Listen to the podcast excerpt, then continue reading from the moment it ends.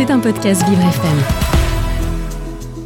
Vivre c'est épatant, mais bien manger et bien bouger, c'est hyper épatant. Carole Clémence et Marie-Alexia Gay. Et tous les jours, on parle avec vous, Marie, et bonjour de bien-être et d'alimentation. Oui, bonjour Carole, et aujourd'hui on parle euh, du, du pamplemousse. Voilà. Alors on reste dans les agrumes, j'avais envie de vous parler de, de ce fruit dont l'écorce est assez épaisse et de couleur orangée, et elle renferme une chair pulpeuse à la saveur très souvent amère, Très et c'est d'ailleurs ce qui peut plaire ou non Déplaire, voilà. Ça fait surtout déplaire, visiblement pas Caral. Euh, côté, côté nutrition, le pamplemousse est excellent grâce à sa faible teneur en sucre et à sa haute teneur en vitamines, en minéraux et en antioxydants. En plus d'être un fruit rafraîchissant au contenu exceptionnel en vitamine C, le pamplemousse renferme différents types de flavonoïdes. Ces composés antioxydants permettent de neutraliser les radicaux libres du corps et ainsi de prévenir l'apparition des maladies cardiovasculaires, de certains cancers, voire même d'autres maladies chroniques. Et dans, dans le fruit, c'est la partie blanche de la pelure du fruit qui va renfermer le plus de flavonoïdes et les concentrations varient grandement selon les cultures. La consommation de pamplemousse rouge aurait davantage d'effet sur les lipides, donc gras sanguins, que le pamplemousse blanc. Donc il faut bien faire attention à ce qu'on mange comme pamplemousse pour avoir les effets. euh, De, j'en mange escomptés. pas de toute façon. J'ai bien vu votre regard, Carole. Chez les personnes souffrant d'obésité, par exemple, il est conseillé de consommer un demi-pamplemousse trois fois par jour. C'est beaucoup, il faut aimer. hein. Et alors, ça n'influence pas le, pro- le profil lipidique, mais ça pourrait jouer un rôle assez important dans cette perte de poids. Ah, très bien. Ça Mais, ça existe en gélule pour qu'on n'ait pas le goût ça du oui, ça existe en gélule, mais je crois quand même qu'on a un petit peu le goût. Ah, On peut pas complètement cacher le goût, Carole. Continuez, Marie. Et même si on le considère généralement comme un fruit un peu euh, sucré qui se mange frais, en Orient par exemple, le pamplemousse est souvent cuisiné en confit. En Mhm. Thaïlande, on le sert parfois avec de la sauce piquante.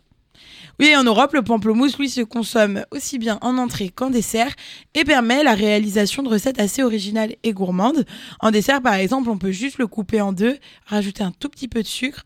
On peut le mettre dans une salade de fruits, dans des jus, dans des glaces, dans des granités. Et si vous voulez l'essayer en version salée, vous pouvez le faire euh, en vinaigrette, en remplaçant par le, euh, le vinaigre par le pamplemousse. Vous pouvez en mettre aussi dans le guacamole, ou vous pouvez même juste le faire poêler en, en accompagnement à un plat de purée de patates douces, par exemple. Et vous pouvez aussi euh, utiliser son zeste, mais ça, c'est un peu comme celui de, de tous les agrumes, euh, comme l'orange ou, ou le citron. Et, et le- ce serait meilleur que le citron Le pamplemousse? Alors, c'est meilleur, je sais pas, parce que comme c'est des agrumes, c'est la famille des agrumes et qu'ils ont à peu près euh, les mêmes bienfaits chacun, je pense surtout qu'on on a tendance à plus manger euh, de pamplemousse en quantité que du citron. Oui. Je Oui, pense. je pense que c'est dur de On manger mange du pas un citron, euh, demi-citron, on, se- on fait des jus de citron. Voilà, c'est c'est rare, les, juste des verres de jus de citron, Ouais. ça me paraît compliqué. Vivre c'est épatant, mais bien manger et bien bouger, c'est hyper épatant. Carole Clémence et Marie-Alexia Gay. Marie, Oui. vous vous amusez avec nos petits sucres d'orge que vous avez mis sur votre micro. Expliquez-moi. Mais ça décore et j'aime bien Noël. C'est bizarre quand même. Mais il faut garder l'esprit de Noël et je Oui. trouve ça joli. D'accord.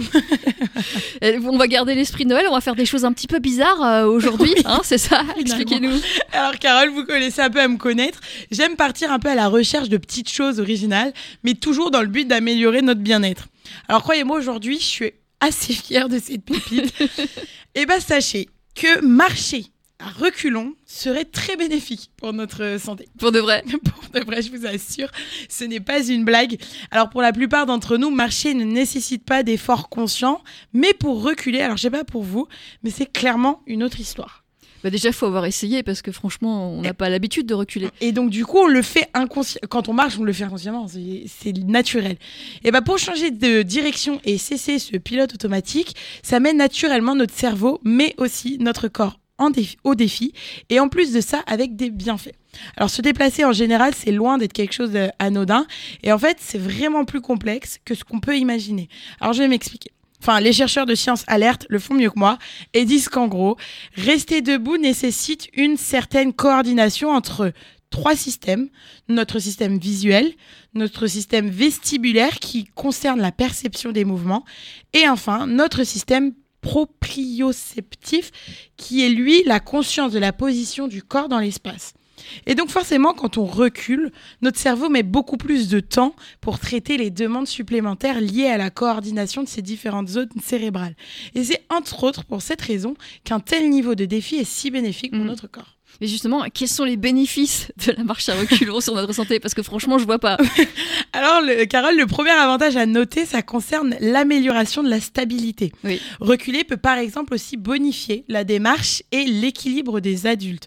Comme euh, se déplacer en arrière va nous obliger à faire des plus petits pas et donc à adopter une fréquence plus soutenue, notre endurance musculaire est beaucoup plus travaillée. En plus, si à ça vous ajoutez une légère pente, ça peut modifier l'amplitude de mouvement des articulations et des muscles. Alors, ce qui permet aussi de soulager différentes blessures, telles que la fascite plantaire, c'est l'une des causes les plus courantes de douleurs au talon. Et pour toutes les personnes qui souffrent de maux de dos, reculer, c'est loin d'être ridicule. Ce changement de posture va solliciter d'autant plus les muscles soutenant la colonne vertébrale, ce qui fait en fait de la marche en arrière un exercice particulièrement bénéfique. Ouais, Est-ce vraiment efficace? Alors la marche active peut vous aider par exemple à maintenir un poids sain, mais sachez que si vous le faites à reculons, eh ben ça serait encore plus efficace. Parce qu'avec en reculant, vous, vous avez une dépense énergétique de 40% plus élevée qu'une marche active basique. Alors, c'est une étude menée, une autre étude menée sur 26 étudiantes a même montré que les femmes ayant un suivi, ayant suivi un programme d'entraînement de 6 semaines, donc de marche à reculons, je tiens à le préciser, réduisaient considérablement leur graisse corporelle. Oui. Une fois que vous aurez C'est c'est incroyable. Je sais pas je quoi vois, dire. je, je vois vos- je vois votre tête, Carole. Une fois que vous aurez débloqué les compétences de cette nouveauté, vous pourrez débuter la course à pied et en arrière, bien évidemment. Carole, j'aimerais beaucoup voir ça. Pas avec moi. D'ailleurs, il faut savoir que cette activité sportive, donc la course à pied en arrière, c'est très très apprécié des athlètes. Et notamment, par exemple, pour prévenir des blessures et régénérer le corps après un effort physique très intense. Et donc, s'entraîner ponctuellement en arrière permettrait aussi d'améliorer les performances d'un coureur et l'aiderait à gérer ses dépenses d'énergie. Alors pour commencer, on va être honnête, on va commencer tranquillement avec la marche en arrière. Surtout, ne résistez à l'envie de regarder par-dessus votre épaule. Gardez la tête et la poitrine bien droite afin de bénéficier pleinement des avantages. Mm. Alors, vous avez essayé, franchement euh, Je n'ai la- pas encore essayé. Non, parce que vous allez rentrer dans des choses si vous ne regardez pas. Il faut essayer. Mais euh, alors, faut être sûr de ce qu'on a derrière nous. On fait un visi, on regarde bien avant de commencer. oui, peut-être. oui. Et, et on fait ça sur, euh, sur 100 mètres, pas plus. Franchement. Bon, je pense. Oui, c'est ça. Déjà, si vous y arrivez sur 100 mètres, bravo. on va pas se mentir. Mais euh, oui, on peut commencer peut-être sur des plus courtes distances. Voilà. Mais et au puis, début, ne pas ça avoir peur du ridicule, hein, parce que Eh, là, vraiment ça pas. va être euh, le cas. Voilà. Merci. cas. Merci pour ces bonnes idées. Hein. Trouvez-en d'autres, euh, Marie. Merci à vous. C'était un podcast Vivre FM. Si vous avez apprécié ce programme, n'hésitez pas à vous abonner.